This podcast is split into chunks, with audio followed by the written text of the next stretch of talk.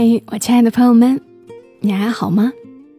我是小莫，大小的小，沉默的默，和你来聊聊我们平常人身上所发生的故事。国庆假期过后，和一个朋友聊天，他说起自己国庆开车回老家，堵得特别厉害，开了十多个小时，但也没办法，老家的父母年纪大了，再堵也还是要回家看看的。人到中年，回家看看，是带着点责任和疲惫的；而年轻时，求学的时候，寒暑假回家，心情其实会有些不一样的。那会儿，火车虽然很慢，常常是十几个小时甚至更久的车程，特别累，但也抵挡不住回家的那种雀跃的心情。这让我想起了作者尤斌，就是《可我还是喜欢你》的作者尤斌。他曾经写过的一篇文《六千里路云和月》，我觉得很适合在假期过后来读给大家听一听，因为这篇文会让你回忆起那些赶火车回家的时光。六千里路云和月，作者尤斌。十八岁的时候，第一次一个人登上火车去青岛上大学。在乌鲁木齐车站和家人告别的时候，一滴眼泪也没有掉，脑袋里全是对新世界的好奇和憧憬。晚上十一点发车，卧铺车厢很多和我一样的学生，基本都有家长陪同。下铺的胖小兄弟和妈妈一起，估计也是去上大学的。一路上，他妈妈在唠叨着，让他如何归置行李。他颇为不耐烦，然后坐在床铺对面的小座位上，把头望向窗外。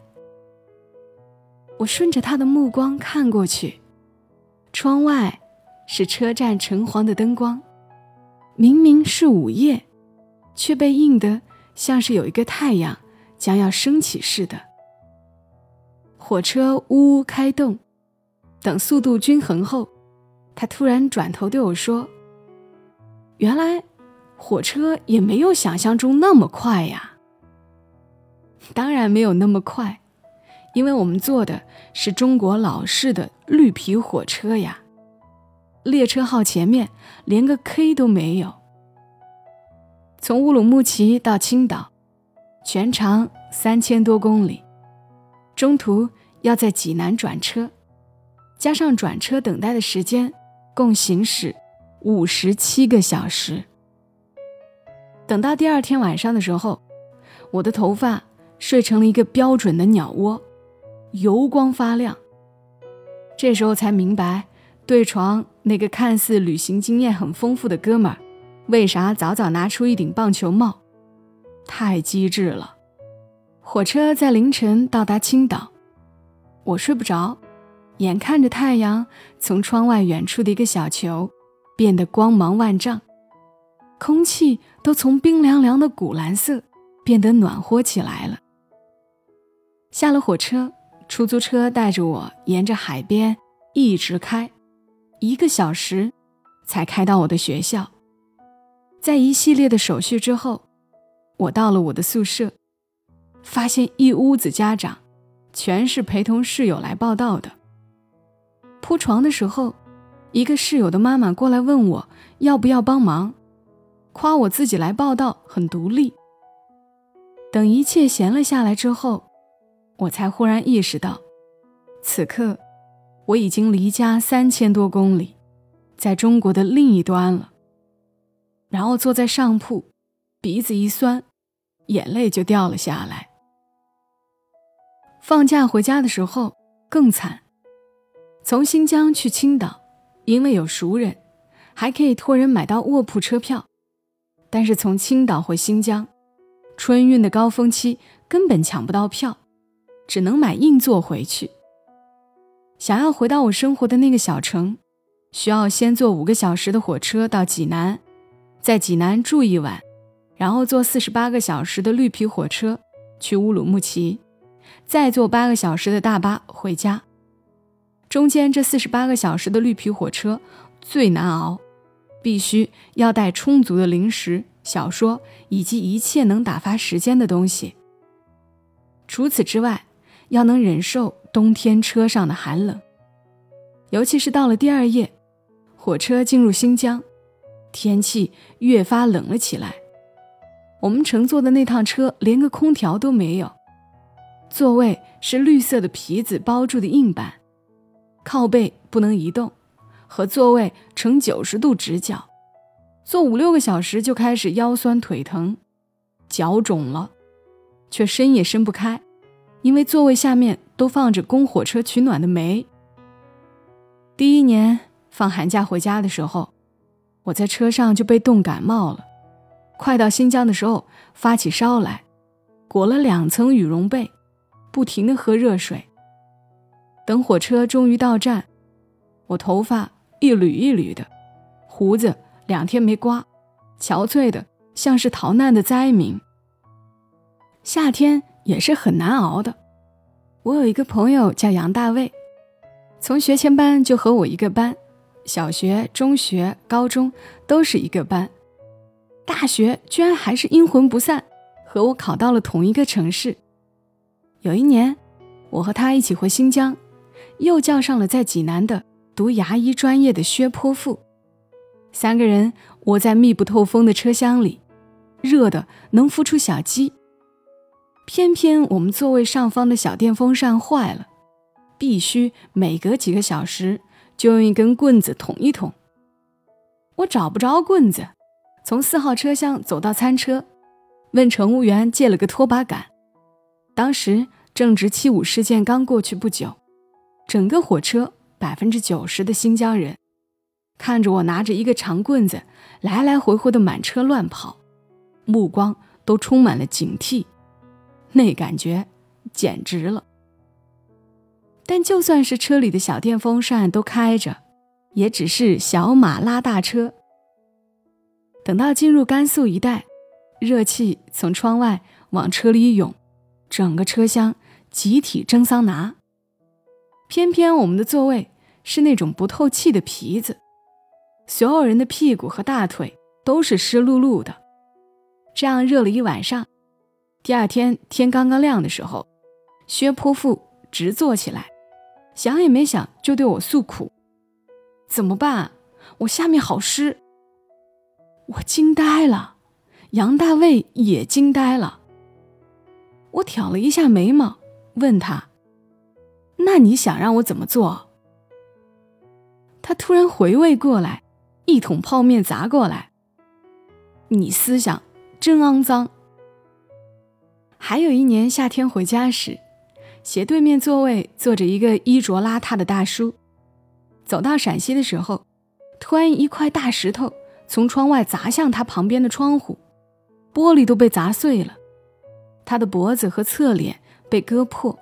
流了好多血，旁边的人送他去乘务员那里，简单的包扎了一下，然后用一个硬纸壳挡住没有玻璃的车窗，挡住拼命想灌进来的风。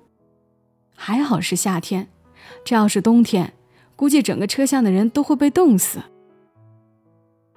等第二天晚上，车厢里的人几乎都在甘肃下光了，这时候座位终于空了一些。那个邋遢的大叔还在，他的座位是两人一排，我这边的座位是三人一排。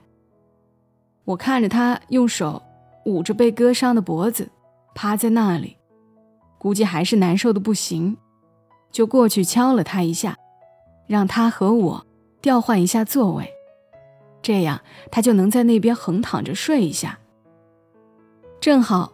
我被火车的隆隆声吵得睡不着觉，于是决定在天亮到站之前，就着车厢里的灯读一晚上小说。夜晚的车厢没有一个人说话，横横竖竖的都在睡觉，太适合读书了。行至吐鲁番的时候，空气终于凉爽起来，窗外一轮明月当空，勾勒着戈壁的轮廓。这样痛苦的行程一直贯穿着我大学的前三年。等到大四的时候，我用实习工资买了从新疆到青岛的机票，单程两千四百元。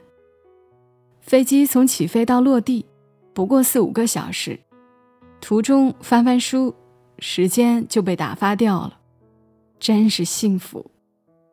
也就从那个时候开始，我再也没有坐过那么长时间的火车。小时候我吃饭拿筷子的时候，总喜欢握筷子的最末端。爷爷说，拿筷子的最末端，预示着以后会离家很远。我妈知道后，总让我往中间握一点，但还是没有改掉我这个毛病。长大了，我果然是我这一辈里离家最远的一个。也明白了当时老妈为什么总是希望我筷子不要握那么末端。后来我们都大学毕业了，杨大卫和薛泼妇都相继回了新疆，没有人和我一起坐几十个小时的火车回新疆。当然，我们都不再是穷学生，那辆难熬的绿皮火车我们都再也不会坐了。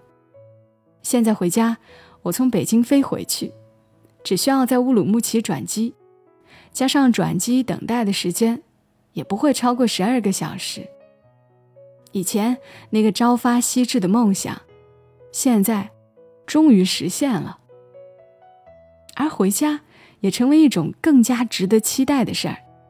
在北京的清晨醒来，天蒙蒙亮的时候，打个车去机场，在三万英尺的高空飞行四个多小时。然后在乌鲁木齐蒂沃铺机场的咖啡厅里等待转机，拿出速写本，画下来来回回的行人和他们的行李。几个小时后再次登机，飞一个小时落地后，早就有家人在机场开心的等我。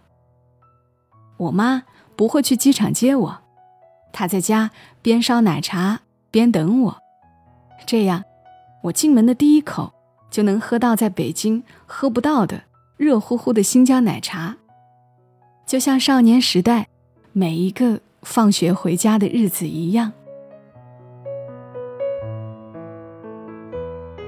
好啦，以上的文字来自于作者尤斌。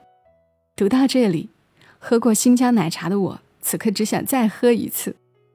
我们很多人好好工作，常常是为了好好回家。那今晚就陪伴大家到这儿吧，祝你工作顺利，一夜好眠，常常回家。小莫在深圳，和你说晚安。